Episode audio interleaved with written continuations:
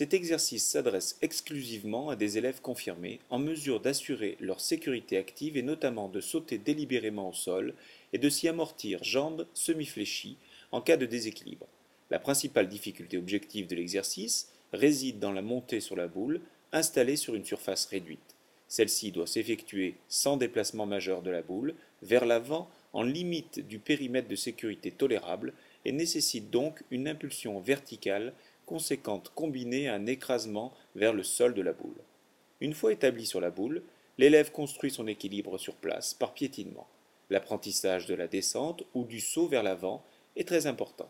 Lors de la descente, il faut veiller à ne pas repousser la boule vers l'arrière avec les pieds, ce qui amplifierait le déséquilibre. On peut aussi descendre par un petit saut juste en arrière de la boule, depuis une position semi-fléchie sur la boule, tout en restant sur le promontoire et en contrôlant cette dernière avec les mains.